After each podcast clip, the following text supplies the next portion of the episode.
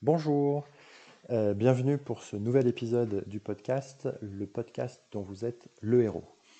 La question euh, centrale de cet épisode est la suivante. Comment fonctionne notre cerveau Et donc du coup, une fois que j'ai compris le mode de fonctionnement de son cerveau, de, de notre cerveau, comment est-ce que je peux faire pour le hacker et réussir à euh, changer de posture face à la situation que je rencontre et face à la situation que je rencontre, quelle qu'elle soit.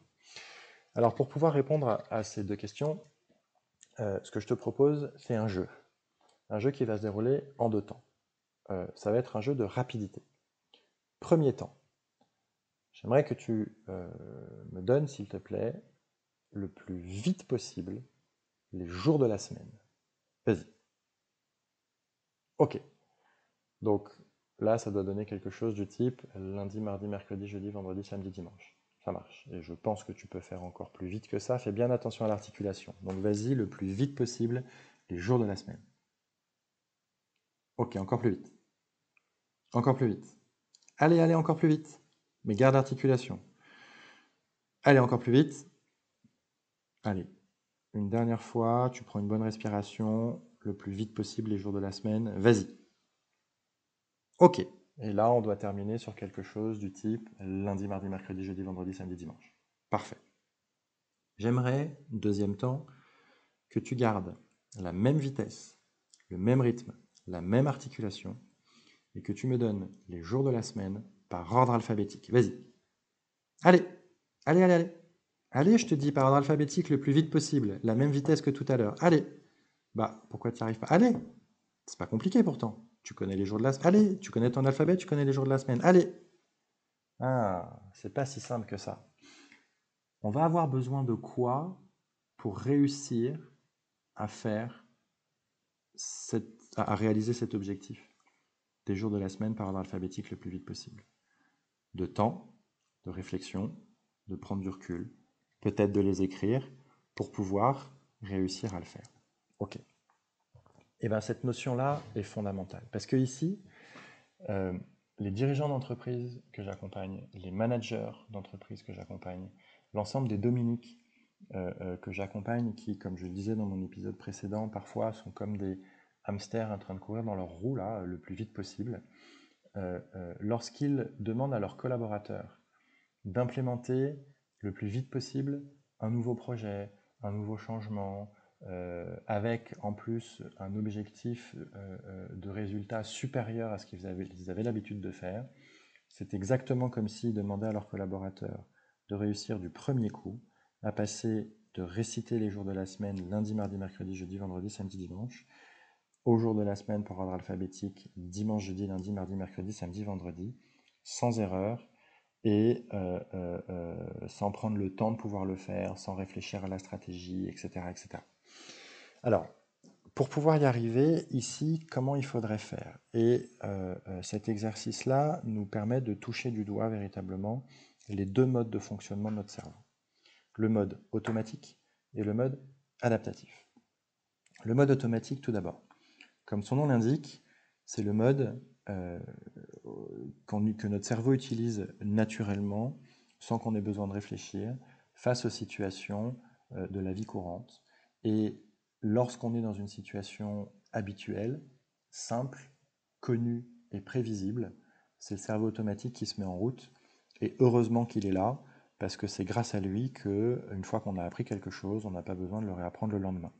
C'est grâce à lui que euh, j'ai pas besoin de réapprendre à utiliser mon ordinateur tous les jours. C'est grâce à lui que j'ai pas besoin de réapprendre à parler tous les jours. C'est grâce à lui que j'ai pas besoin de réapprendre à utiliser ma voiture, de réapprendre à utiliser mon vélo tous les jours, etc.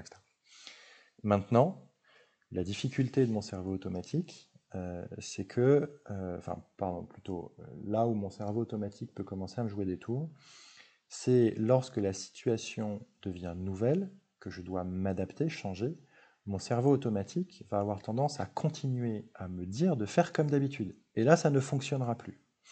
Je vais du coup avoir besoin de faire appel à mon cerveau dit adaptatif, pour, comme son nom l'indique, face à une situation nouvelle, inconnue, imprévisible, avec un changement, ben, prendre le temps de réfléchir, de prendre du recul, pour pouvoir analyser ce qu'on me demande. Et surtout pour pouvoir mettre au service de la nouveauté mon cerveau automatique. Donc mettre mon cerveau automatique au service de la nouveauté et donc au service de mon cerveau adaptatif, ça voudrait dire quoi? Bah, Typiquement, si je reviens sur mon jeu, mon exercice des jours de la semaine par ordre alphabétique, pour pouvoir réussir à lister mes jours de la semaine par ordre alphabétique, et donc dimanche, jeudi, lundi, mardi, mercredi, samedi, vendredi, je vais probablement visualiser, me réciter l'alphabet qui va me permettre d'écrire mes jours de la semaine par ordre alphabétique. Eh ben, le fait de réciter mon alphabet, c'est mon cerveau automatique qui se met au service de mon cerveau adaptatif, donc au service du nouvel objectif.